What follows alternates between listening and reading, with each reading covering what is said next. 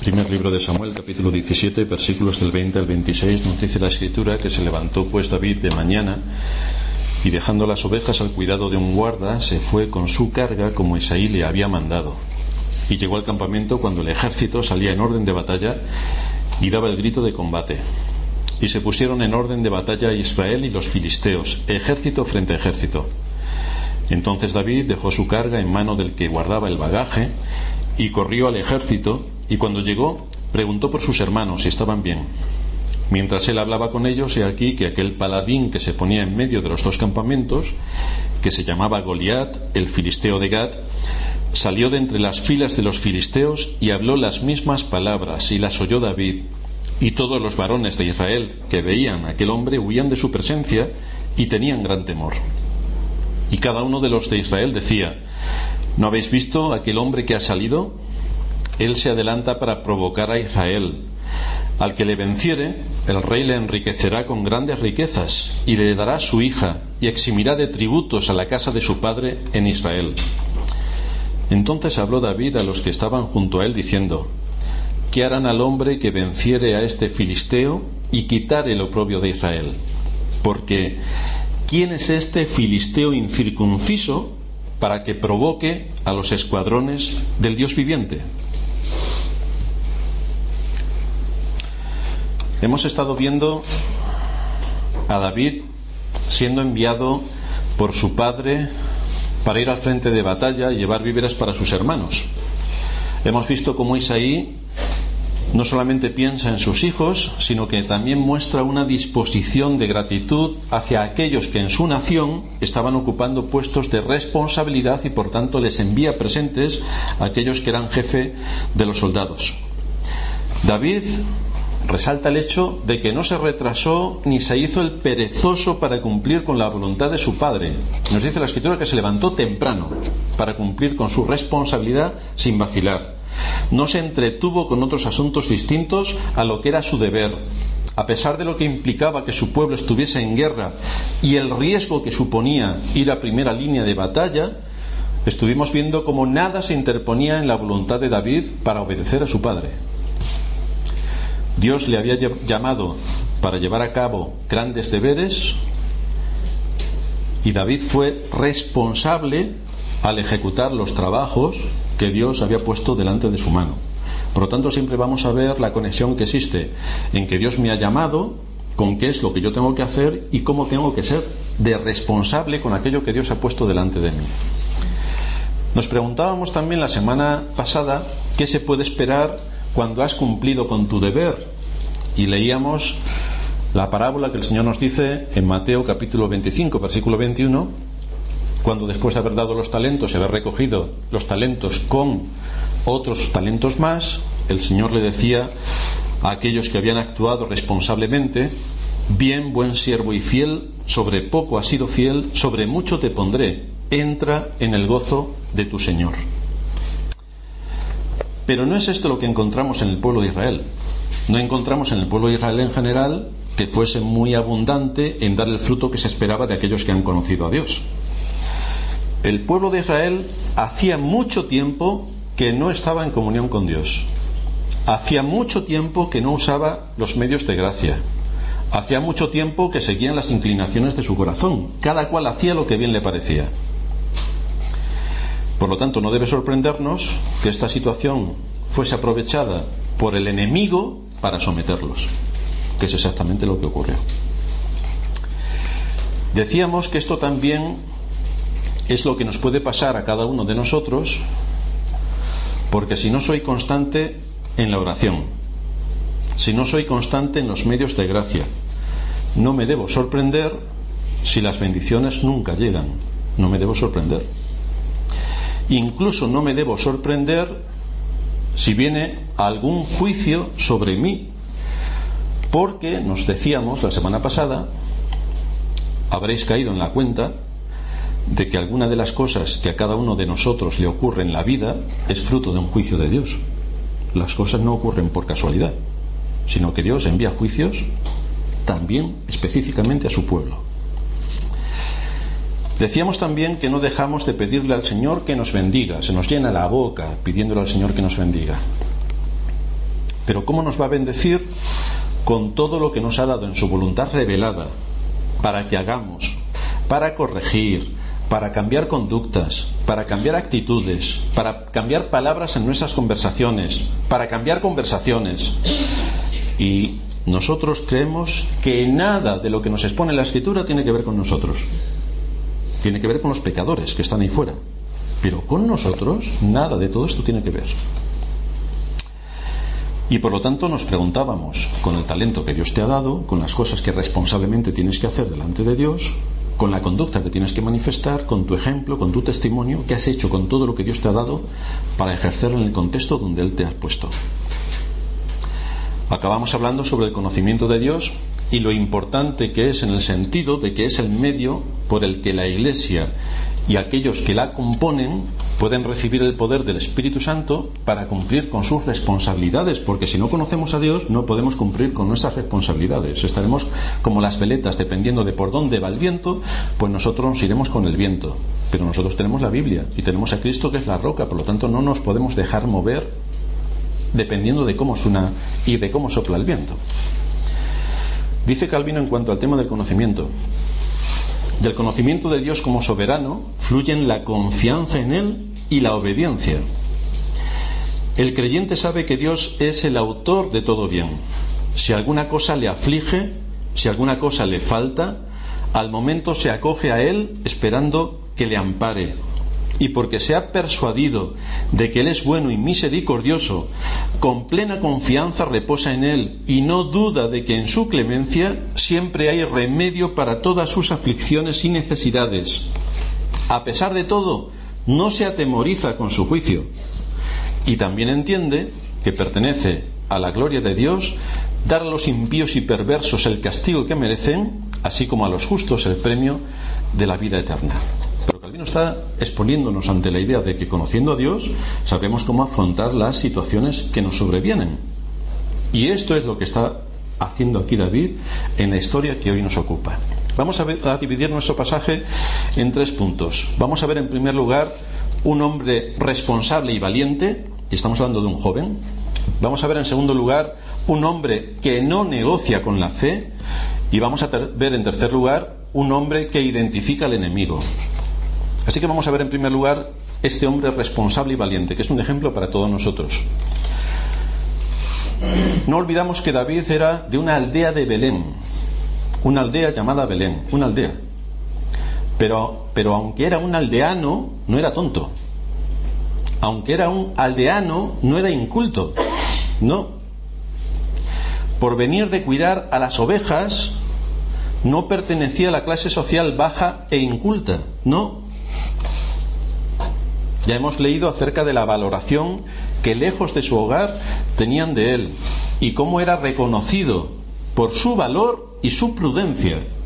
Esto es de buen testimonio. Su valor y su prudencia. Era una persona que siendo expuesta a peligros importantes en su oficio como pastor al defender a sus ovejas de osos y leones, había aprendido a someterse a Dios en medio de su responsabilidad. No huyó de sus responsabilidades, no. Tomó sus responsabilidades y fue consecuente. David tenía un Dios en quien confiaba y a quien servía. De manera que en este asunto aprendemos una vez más que servimos a Dios sirviendo a nuestra generación al asumir nuestro deber el asunto que nos preguntamos generalmente en las iglesias es si alguien tiene algún deber aparte del pastor, porque parece que nadie tiene ningún deber. Pero la escritura sí que nos marca muchos deberes a todos y cada uno de los creyentes. Tenemos muchas cosas que hacer. Si tenéis alguna duda después del culto me la preguntáis y yo os lo diré. ¿Cuáles son los deberes de cada uno de nosotros y qué es lo que cada uno de nosotros puede hacer por el reino de Cristo? Pero esto es algo que el pueblo de Israel había olvidado. Estaba en sintonía la iglesia de hoy con el pueblo de Israel. Lo había olvidado. Y esto lo podemos ver en esta escena de, de guerra contra los filisteos. Y encontramos que tanto la iglesia de nuestros días como el ejército de Israel en esta época están al mismo nivel. La vemos a la iglesia más entregada a la superstición y al buenismo que al mandato divino que descansa sobre ella, y que no es otro, sino que tiene que ser columna y baluarte de la verdad. No es mal deber el que tiene encomendado la Iglesia. La Iglesia debe saber, como lo debía saber el pueblo de Israel, que va a ser atacada por todos los flancos, con diversas corrientes de pensamiento, que van a procurar alejarla de la verdad y derribarla como columna. Esto es lo que debe saber la Iglesia porque la Escritura es amplia en advertir de todos estos riesgos y amenazas que están en el contexto de la Iglesia. La Iglesia debe mantenerse firmemente anclada en la roca que es Cristo y en la voluntad revelada de Cristo que es su palabra sin permitir ser llevada por los vientos de doctrinas humanas que en cada época la atacan sin piedad. ¿Y qué hace la Iglesia? Pues lo mismo que hizo el ejército de Saúl. ¿Qué miedo me da el gigante? Que luche otro. Lo que vemos en Israel, lamentablemente, es que según la moda social de aquel tiempo, cada uno vivía como mejor le parecía. ¿Dónde estaba Dios? ¿Dónde estaba su palabra? ¿Dónde estaban las ordenanzas? ¿Dónde estaba la oración? ¿Dónde estaban sus deberes? No existen. No podemos decir, por tanto, que había mucha diferencia entre los israelitas y los filisteos en cuanto a su conocimiento de Dios, porque los dos están haciendo lo mismo. A favor de los filisteos está que tienen un gigante, Aparte de eso, le ponemos a uno el, rótulo, de filisteo y al otro el rótulo de eh, israelita, lo podemos intercambiar y no vamos a encontrar ninguna diferencia. Es lo que puede pasar también con los rótulos de muchas iglesias. Podemos intercambiar el rótulo y poner otra cosa y lo que hay dentro no va a marcar ninguna diferencia, porque el rótulo lo que dice no es exactamente lo que ocurre dentro de ese lugar. Sin embargo, a pesar de la terrible oscuridad por la que estaba atravesando el pueblo de Israel, a pesar de la terrible oscuridad que se ha cernido durante siglos sobre la Iglesia, Dios siempre ha tenido recursos para sacar de la oscuridad la luz. Dios nunca abandona a sus escogidos. Por lo tanto, Dios va a hacer posible que de entre tanta nebulosa de oscuridad salga la luz que va a representar a la persona de Cristo en la figura de David para dar la liberación al pueblo de Israel. Tenemos que matizar que aunque el pueblo de Israel había sido escogido por Dios, esto no quiere decir que todos y cada uno de los israelitas en particular fuesen creyentes. No, no. Encontramos esta gran verdad al estudiar los distintos personajes que van apareciendo en las historias bíblicas, donde encontramos que la gran mayoría del pueblo de Israel, pueblo escogido, no eran creyentes. Y un ejemplo claro lo tenemos en Saúl, que no era creyente. Esto implica que también, aunque hoy muchos se llamen creyentes y muchos edificios pongan en la entrada de, ese edificio un rótulo que dice iglesia cristiana, eso no significa que sean una iglesia, porque tampoco en el pueblo de Israel eran israelitas, de verdad, simplemente tenían el rótulo. No es el nombre lo que determina lo que hay dentro, sino que lo que hay dentro determina el nombre. Muchas de estas iglesias deberían poner en su entrada sinagoga de Satanás, porque es exactamente lo que hay dentro. El pueblo de Israel seguía sus propios caminos, como la inmensa mayoría de las iglesias de nuestros días. Por lo tanto, era el momento idóneo para que el enemigo atacase sin piedad al ejército de Israel. Saúl estaba algo mal de la cabeza. Los israelitas no cumplían con sus deberes respecto a Dios. La comunión con Dios no existía. Estaba completamente desbaratado todo el asunto de la religión. Por lo tanto, los filisteos, que no eran tontos, sabían que era un momento ideal para atacar a su enemigo. Y lo mismo ocurre con la iglesia. Una iglesia que ha perdido el rumbo, la gran cristiandad. Una iglesia que ha perdido el rumbo, que no cree a Dios ni a su palabra. Lo que quiere creer es que por consenso se aprueban las cosas, pero no nos importa lo que Dios diga en su palabra, no, nos importa que lleguemos a un consenso. Y como nosotros llegamos a un consenso, nosotros, seres humanos, decretamos que esto es así, porque lo decimos nosotros, que somos mucho más inteligentes que Dios, ¿dónde va a parar? Por lo tanto, quitamos la Biblia y ponemos nuestro consenso. Y ahí tenemos los resultados de las iglesias. De manera que nos encontramos que las iglesias no creen en Dios ni a su palabra, sino que siguen las inclinaciones y deseos de su corazón y que por supuesto no pueden presentar ninguna batalla ante el Goliat que tienen delante. están igual que el ejército de Israel. Pero como decíamos también, Dios siempre ha provisto de elementos de liberación para su pueblo. Por esa razón David aparece en la escena de la historia de Israel donde vemos una vez más cómo la iniciativa la toma Dios para salvar nuevamente. El pueblo de Dios en la oscuridad, siguiendo los deseos de su corazón, en medio de pecados terribles. Y Dios toma una vez más la iniciativa y empieza a sacar a un hombre de la oscuridad para llevarlo a dirigir a una gran nación. La iniciativa sale de Dios, la iniciativa la toma Dios y Él usa sus instrumentos para cumplir sus propósitos redentores y liberará a su pueblo de la situación en la que se encuentra.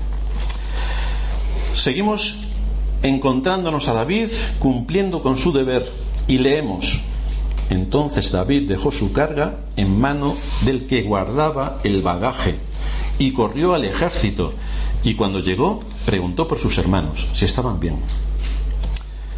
Si David había sido reconocido por su prudencia, si le hemos visto ir de su aldea natal a palacio para tocar el arpa delante de Saúl para que se apaciguase en los problemas psicológicos que tenía, si le hemos visto volver a su ciudad natal cuando David se ha ido a la guerra y ha ido a cuidar de sus ovejas, si le hemos visto como cuando su padre le envía a llevar suministro de alimentos a sus hermanos que están en el ejército, se preocupa de dejar sus ovejas al cuidado de un guarda, mantiene por tanto sus deberes intactos, se responsabiliza de todo aquello que ha sido puesto bajo su mano, ahora cuando llega a donde está el ejército, se asegura de dejar las pertenencias protegidas para que pudieran ser entregadas a sus destinatarios y las deja con aquel que era responsable del bagaje.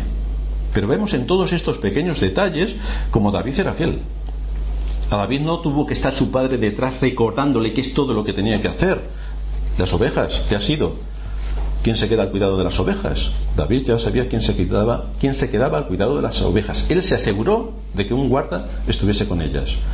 Te tienes que ir al frente de batalla. ¿A qué hora te tienes que ir? David se nos dice que se levantó temprano para cumplir con ese propósito. Llega al frente de batalla.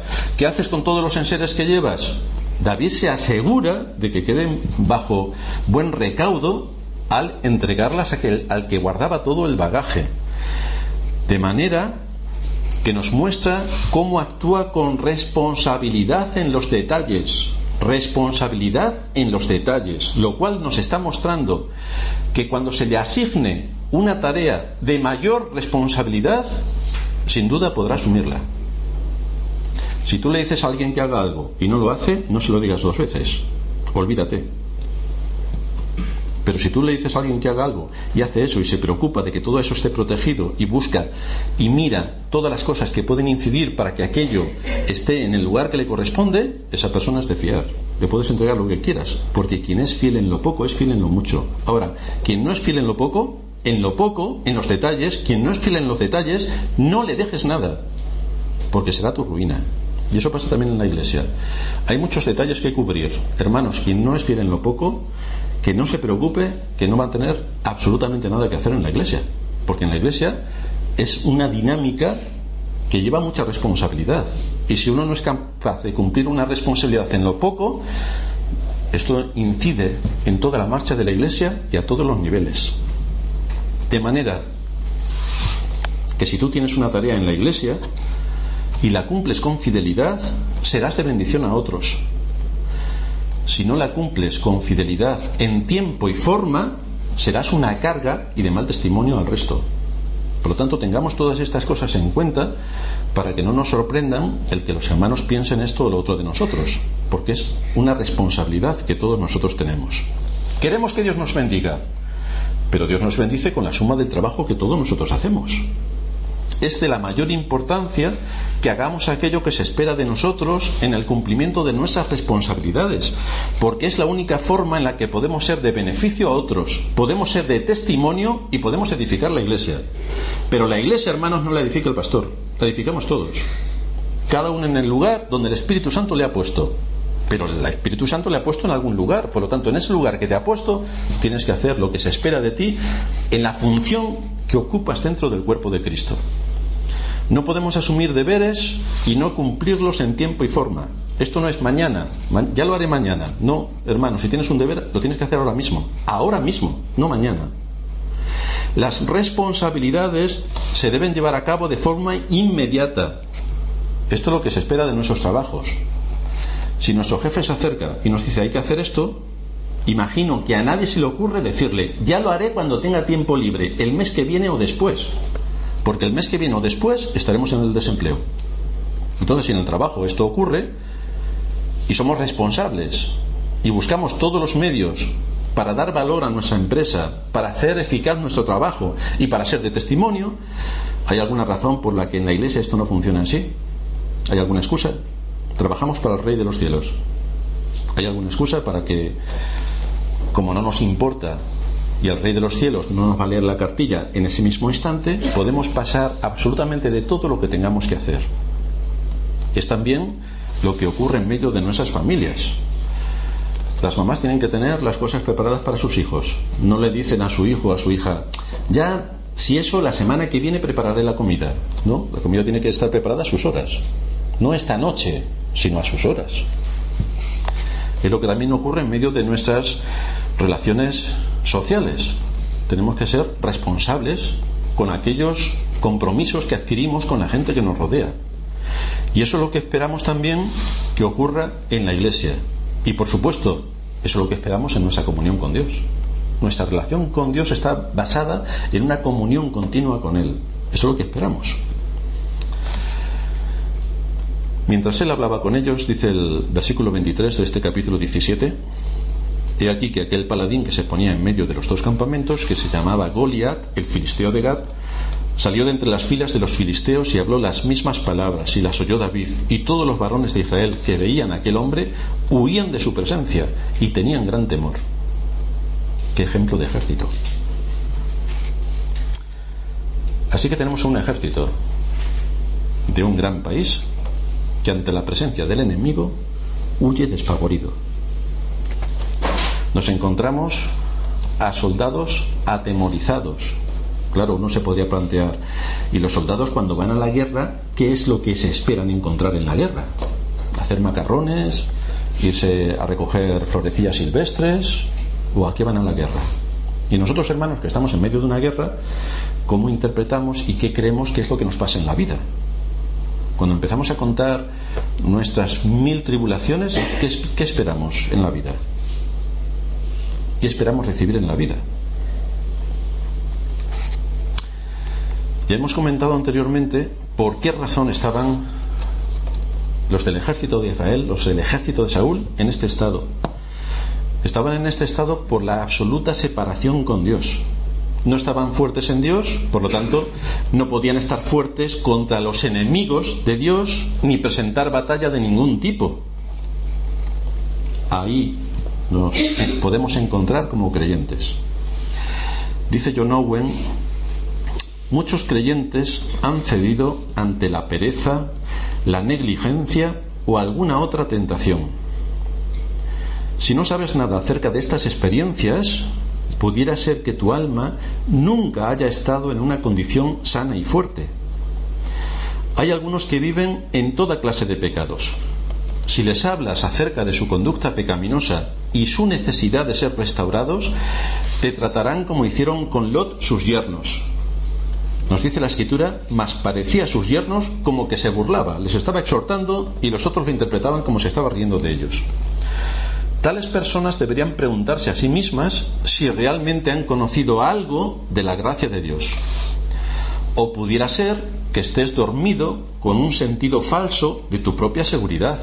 Entonces eres como la iglesia de la Odisea, la cual dijo que no necesitaba de ninguna cosa y no sabía que era una desventurada, miserable, pobre, ciega y desnuda.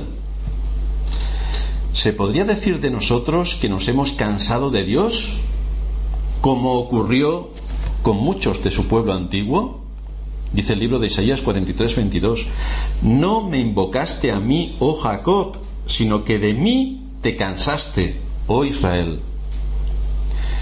Tenemos una gran necesidad de velar y orar Miles de cosas en los quehaceres ordinarios de la vida resultan en un cansancio natural que nos impide avivar la gracia que Dios nos ha dado.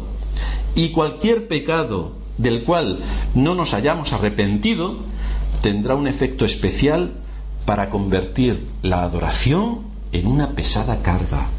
Y veremos como los israelitas cuando recibían el maná, qué fastidio. Por lo tanto, tenemos que observar algunas cosas de las que nos pasan. Tenemos que mirarnos al espejo. Así estaba Israel. Y es una situación en la que cualquiera puede caer en cuanto no haga uso de los medios de gracia. Si no hacemos uso de los medios de gracia, el maligno nos pondrá a cuestionar por qué tenemos que hacer esto así. Y entonces acabaremos pensando como pensó Eva. El maligno le dijo, con que Dios os ha dicho, y empezó a cuestionar todo lo que tenía que ver con su relación con Dios. Después nos pondrá en situaciones en que tendremos la excusa para no congregarnos. Y el no congregarse es el primer síntoma de que allí estamos en una situación caótica. Cuando pase un poco más de tiempo, el Dios de las Escrituras será un asunto del pasado. Y esta era la situación en la que se encontraba el ejército de Israel. Absolutamente a cero en cuanto a su comunión con Dios y con el uso de los medios de gracia. Pero fijaos qué distinta es la situación en la que se encuentra David. Fijaos, cuando él escucha las palabras de Goliat, qué distinta es la respuesta que él se dispone a dar y cómo interpreta la situación. Fijaos que no se hace el sordo, como el resto del ejército, que lo único que hacen es huir de la figura de Goliat. David, a pesar de su juventud, no muestra el miedo que los soldados del ejército manifiestan. Y eso que era un joven aldeano.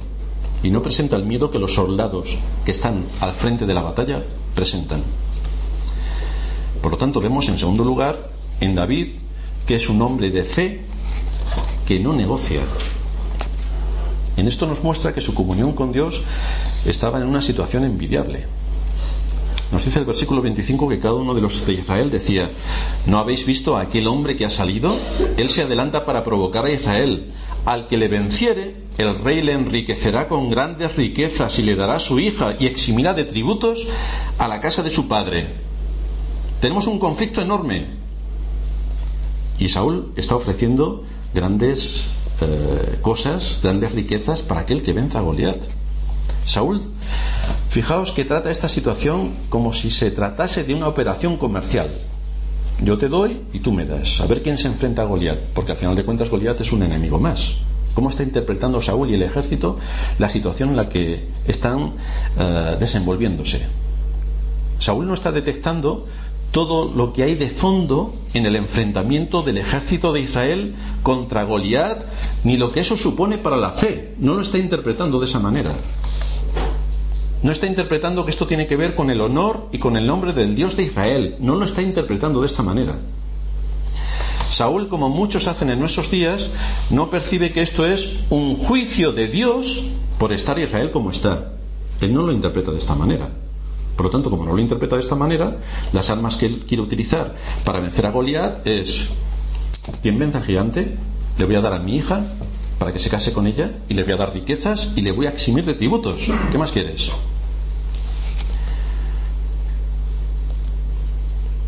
Pero aquí no se trata de comerciar y darle riquezas a alguien para que se enfrente al enemigo. Lo que Saúl debería haber hecho es un reconocimiento de la situación en la que se encontraba Israel, porque él era su alto dignatario, y llevarles el arrepentimiento por sus pecados y para ponerse en comunión con Dios. Pero no interpretó nada desde la perspectiva de la fe, la interpretó absolutamente todo desde una perspectiva completamente mundana. Por eso ya hemos dicho en muchas ocasiones que los problemas y los juicios nos sobrevienen en muchos casos porque no tenemos identificado al enemigo y actuamos igual que Saúl. Todo desde la perspectiva de una mente mundana. Y no vemos que hay otras cosas detrás que no estamos analizando. Por lo tanto, actuamos como si las cosas no fueran con nosotros.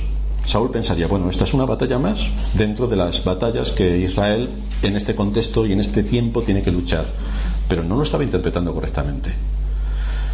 Y cuando nosotros actuamos igual que David, igual que Saúl, nos quedamos perplejos por cómo Dios nos trata, cuando resulta que lo está haciendo para advertirnos seriamente de nuestra condición, para que nos volvamos a Él con arrepentimiento y con fe. Pero no lo hacemos porque creemos que se trata de otra cosa, que son cosas normales que ocurren en el mundo, y tomamos la actitud que Saúl nos presenta en esta escena. Y entonces el juicio de Dios cae sobre nosotros. Si no tenemos identificado al enemigo y si no nos ponemos a analizar nuestras situaciones, desde luego no vamos a ningún sitio. Este es un asunto importante sobre el que debemos meditar. El pueblo cristiano en general ora a Dios para que le libre de todo tipo de situaciones. Qué abundantes somos en oraciones cuando estamos mal. Entonces oramos, se nos vamos, nos falta tiempo.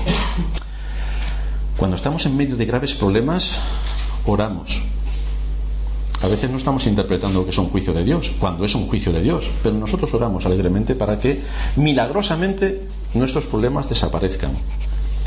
Oramos a Dios esperando que aparezca con la varita mágica para que milagrosamente seamos librados de un asunto que nos agobia. Todo milagrosamente. Pero Dios no actúa como si fuera el genio de Aladino, porque aunque muchos no lo crean, Dios no es Aladino ni es el genio de Aladino. Muchos creen que sí, pero no. Seguramente muchos del ejército de Saúl estarían orando a Dios para que milagrosamente Goliat desapareciera. ¿Qué hombres de oración? Hombres que no estaban en comunión con Dios, hombres que no eh, mantenían los medios de gracia en su sitio, hombres que iban haciendo la voluntad de su corazón, pero en medio de su peligro, posiblemente muchos estaban orando para que milagrosamente Goliat desapareciera. Pero hermanos, ¿cuántos aparecen en esta escena que estén orando a Dios para que les diese fuerza y valor en la batalla en las que ellos deberían luchar contra sus enemigos? ¿Dónde están los textos que nos dicen cuántos soldados se pusieron de rodillas a orar a Dios con integridad de corazón para que le diese fuerza y luchar contra el enemigo en la batalla? ¿Cuántos? No aparece ninguno. Y esta es una pregunta que tú como cristiano debes hacerte para saber si descansas en las supersticiones del mundo evangelicoide que nos rodea o descansas en el Dios vivo y verdadero. ¿Oras para que milagrosamente desaparezcan tus pruebas, tus aflicciones o tus juicios? ¿Oras para que desaparezcan milagrosamente?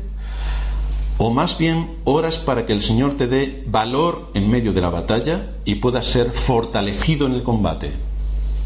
Porque es distinto. Cuando la escritura nos insta a orar, ¿con qué propósito lo hace? Lo hace para que salgamos milagrosamente de los problemas en los que en muchos casos nosotros mismos nos hemos metido por seguir el deseo de nuestro corazón, por satisfacer nuestro egoísmo o por alimentar nuestro orgullo? ¿Con qué propósito lo hacemos? ¿Con qué propósito oramos? Fijaos lo que nos dice Pablo en Efesios 6:18, el texto que leíamos en la introducción. Orando en todo tiempo, con toda oración y súplica en el Espíritu, nos caben bastantes dudas de que el pueblo de Israel y el ejército estuviese con esta actitud. Velando en ello con toda perseverancia y súplica por todos los santos y por mí, a fin de que al abrir mi boca me sea dada palabra para dar a conocer con denuedo el misterio del Evangelio, por el cual soy embajador en cadenas, que con denuedo hable de él como debo hablar. ¿Cuál era la petición del apóstol Pablo? En medio de una batalla en la que estaba. Ser librado milagrosamente de sus prisiones, podía Pablo decir, Señor, ya que libraste a Pedro de las prisiones y vino un ángel y lo sacó, yo también quiero. Pero Pablo no está orando en ese término.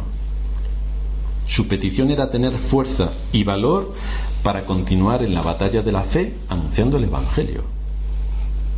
Pablo estaba pidiendo que el Señor le diese fuerza para que hable con denuedo en medio de sus prisiones. Pablo se pasó más tiempo encarcelado que libre. Y le estaba pidiendo al Señor no que le liberase de las prisiones, sino que le diese fuerza en las prisiones. Sin embargo, a pesar de las muchas veces que las escrituras son reiterativas en este asunto, los cristianos en general siguen con su mantra de peticiones milagrosas y supersticiosas Se ora para que otra persona se sane. Tiene cáncer, terminal o tiene 90 años y se ora, Señor, sana a esta persona. Señor, si tiene 90 años, sana a esta persona. Tú puedes. Claro que el Señor puede hacer eso y también te puede quitar la insensatez que tienes en tu mente si te dedicases a estudiar su palabra. También lo puede hacer.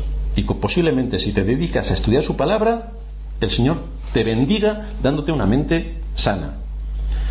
Señor, dame riquezas para que así pueda dar el diezmo a tu obra. Luego el Señor le da riquezas y se queda el Señor sin diezmo. Señor, que tenga yo una salud como una chica de 20 años. Señor, para que este problema me sea quitado. Sin embargo, no encontramos en las oraciones que generalmente hace el pueblo de Dios que pida consuelo en medio de la aflicción, que pida valor en medio de la batalla, que pida sabiduría en medio de las pruebas y que pida perdón en medio de los juicios divinos que sobrecaen. Esto no existe. Solo queremos al Dios de la varita mágica, pero este no es el Dios de las Escrituras. Siempre se ora para que aparezca el genio de Aladino, pero Dios no actúa así. Un gran ejército frente al gigante Goliat. ¿Estaban orando? Y si estaban orando, ¿cuál sería su oración? Porque sin duda estarían diciendo, Señor, haz que el gigante se muera, que sea tragante, y así se muere y ya hemos ganado la batalla. Pero fijaos que David no estaba en esta línea. David ha identificado lo que está ocurriendo. Por eso se nos dice en el texto, entonces David habló con los que estaban junto a él diciendo, que harán al hombre que venciera al filisteo y quitare el oprobio de Israel? Ya empieza a identificar qué es lo que está pasando. Y añade, ¿quién es este filisteo incircunciso para que provoque a los escuadrones del Dios viviente? Por lo tanto, lo que nuestros ojos pueden ver es un ejército de cobardes. Y aquí lo que David está interpretando es que es un ejército del Dios viviente y que la pelea es una pelea por el honor y por el nombre de Dios. Cosa completamente distinta a la interpretación que le estaba dando Saúl. David estaba identificando al enemigo. Mientras que los soldados estaban muertos de miedo y orando para que algo milagroso ocurriera que acabase con la vida de Goliat, ¿cuál sería la oración de David? Seguramente, Señor, dame fuerza para la batalla. Dame fuerza para la batalla. Unos esperarían a que, a que la solución viniese de fuera y no se tuvieran que exponer al peligro. Qué cómodo. Que se mueran los enemigos. Pero David confía en que Dios le dará a él la fuerza para defender el nombre del Santo de Israel. Ahora miremos la comunión del ejército de Israel y miremos la comunión que tiene con Dios David. Y entonces vamos a ver por qué unos actúan de una manera y otros de otra. Unos miran egoístamente su situación. David mira el honor de Dios a quien sirve sin mirarse a sí mismo. Mira el honor de Dios. ¿Quién es este filisteo incircunciso para que provoque a los escuadrones del Dios viviente? Esta es la interpretación de la situación en la que se encuentra que está dando David. La pregunta que nos queda es, en medio de tus pruebas, aflicciones o juicios, ¿cuál es tu oración? ¿La del ejército de Saúl o la de David? ¿Cómo te acercas a Dios? Goliat, todos sabemos que representa al gran enemigo de la iglesia, pero debemos tenerlo identificado para usar las armas adecuadas. Ya hemos dicho en muchas ocasiones que el principal problema que tiene la Iglesia es que no ha identificado a su enemigo y por lo tanto el enemigo campa sus anchas en la vida de los creyentes y en la vida de la Iglesia, porque no interpreta que estamos en medio de una lucha terrible. Lo interpreta como Saúl, que todo se puede comprar con dinero y que es un asunto que, bueno, más o menos podemos salir adelante. Saúl, le vemos aquí, que ofrece a alguno de sus soldados que se enfrente a tan poderoso enemigo a cambio de bienes materiales. Evidentemente todos valoran más su vida que las riquezas, de manera que no hay ningún voluntario. Ningún voluntario. Es David el único que entiende que esto es un asunto de fe. Es David el único que entiende que se está poniendo en entredicho el nombre de Dios y su gloria. Y esto es lo que le incita a la acción. En ningún caso le llama la atención los bienes materiales que el rey anuncia. No lo hace, no lo hace con ese propósito. Vemos cuál es su verdadera motivación para cumplir su deber, y es que el nombre de Dios esté en su sitio. Esa es su motivación. No le motiva el dinero, ni la fama, ni que le quiten los impuestos. Le motiva el nombre de Dios. Por esta razón, más adelante David se enfrentará al gigante, pero antes tiene que situarse, lo cual nos lleva a nuestro tercer punto.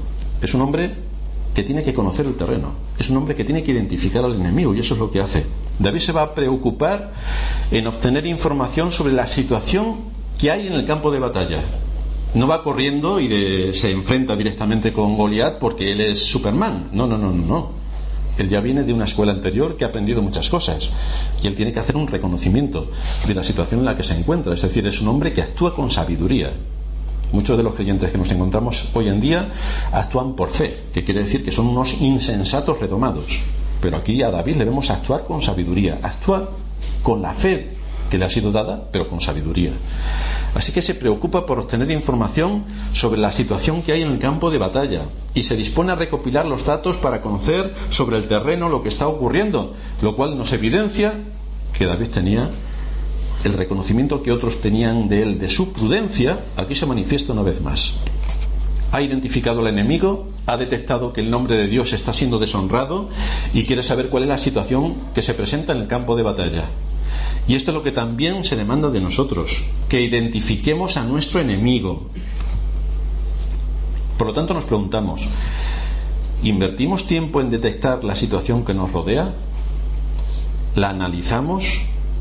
¿Nos hacemos una idea correcta de dónde nos estamos moviendo? ¿Qué es lo que ocurre a nuestro alrededor? ¿Por qué pasan las cosas que pasan? Porque nada pasa por casualidad. Por lo tanto, si nada pasa por casualidad, yo me tengo que preguntar las cosas que pasan a mi alrededor, ¿por qué pasan? Y tengo que ver si es una prueba que Dios me manda, es una aflicción o es un juicio que Dios me manda para corregir una conducta. Lo tengo que analizar. ¿Invertimos tiempo en analizar esta situación? Fijaos que resalta en toda esta historia el hecho de que David ha cumplido con todas sus responsabilidades.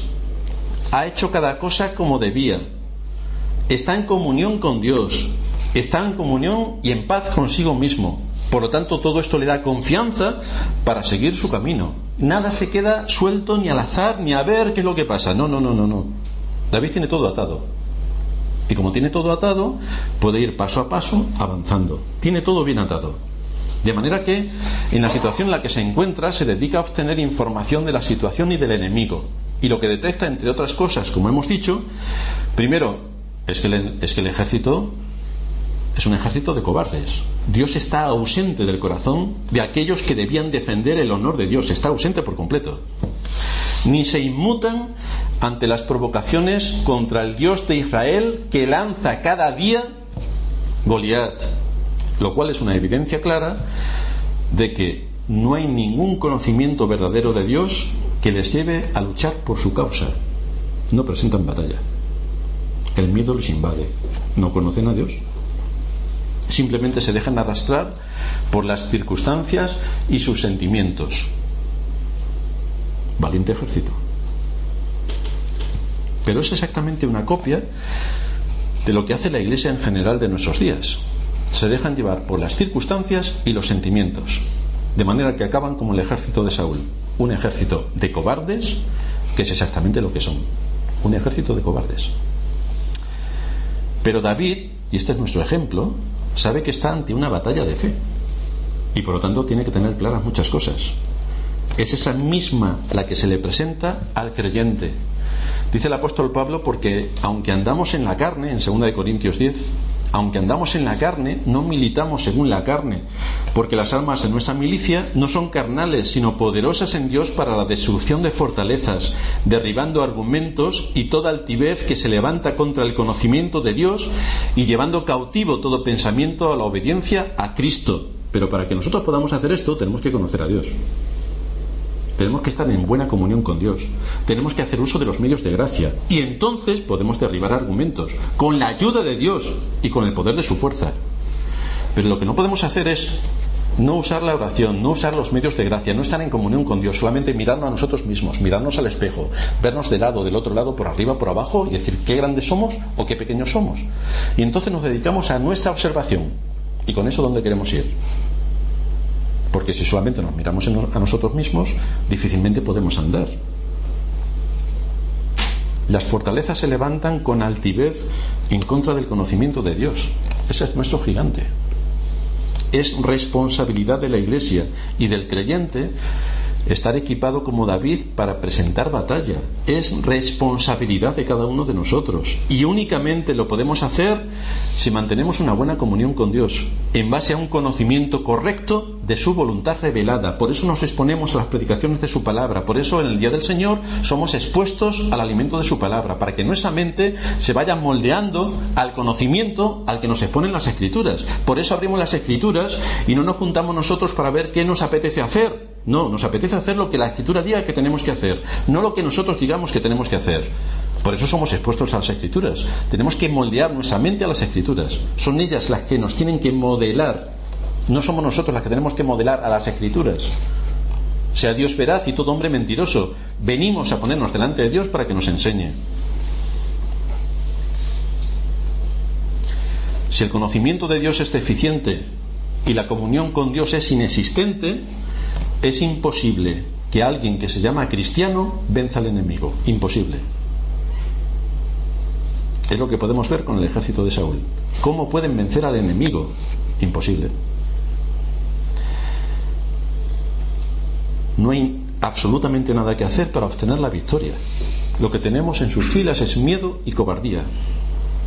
Mejor unirse al ejército de los filisteos, que por lo menos llevan a un gran gigante que les va a librar de todas las batallas. Mejor nos vamos al ejército enemigo. Y eso es lo que muchos en la iglesia de nuestros días hacen. Ponen en sus edificios, como hemos dicho mil veces, el rótulo de iglesia, somos Israel, pero realmente dentro está el ejército filisteo con Goliat a la cabeza.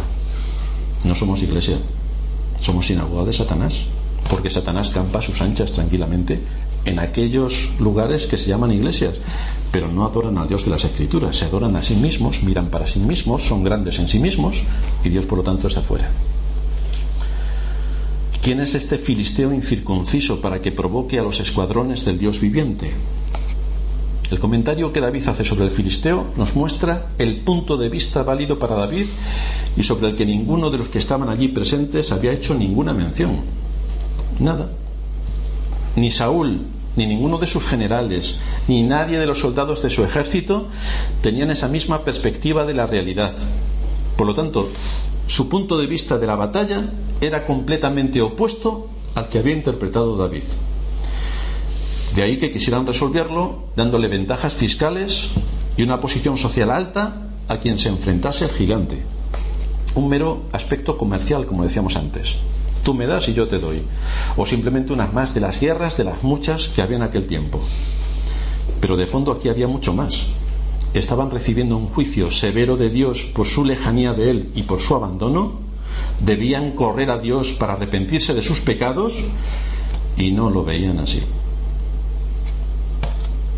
Por lo tanto, David define la situación de una manera brillante. ¿Quién es este filisteo incircunciso? ¿Quién es este filisteo incircunciso? Esta es la visión que David tenía de la batalla.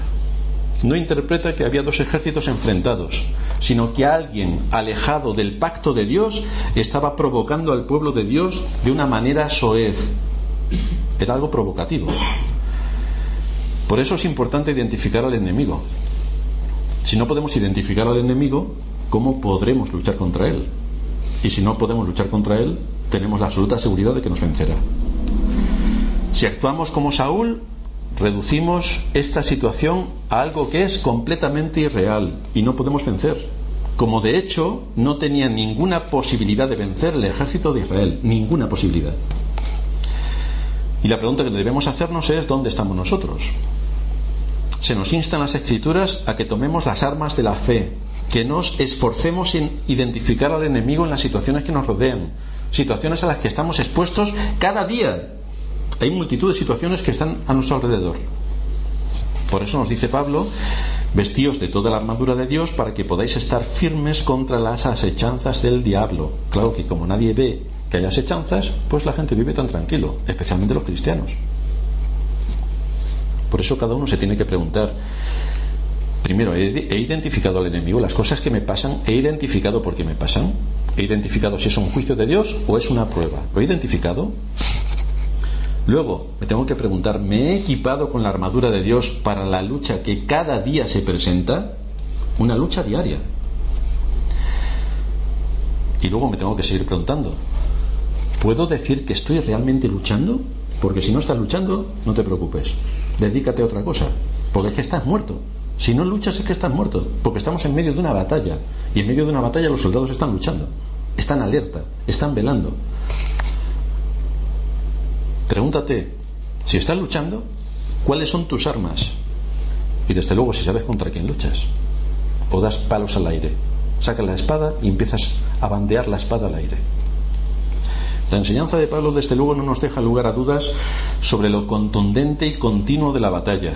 Nos insta a que, a que tenemos que luchar, porque si no luchamos cada día, la carne y el mundo irán ganando terreno, como ganó terreno en el ejército de Israel irán mostrando sus frutos en nuestras vidas, como nos muestra la evidencia del lamentable estado en el que se encontraba el ejército de Israel. El mundo está continuamente ejerciendo su influencia sobre nosotros para que seamos como el mundo. Nos invade con sus modas, nos invade con sus costumbres, para que nuestros ojos se cierren a los principios de la escritura y veamos como normal aquello que nuestro Dios condena tajantemente, que es exactamente lo que hizo Israel.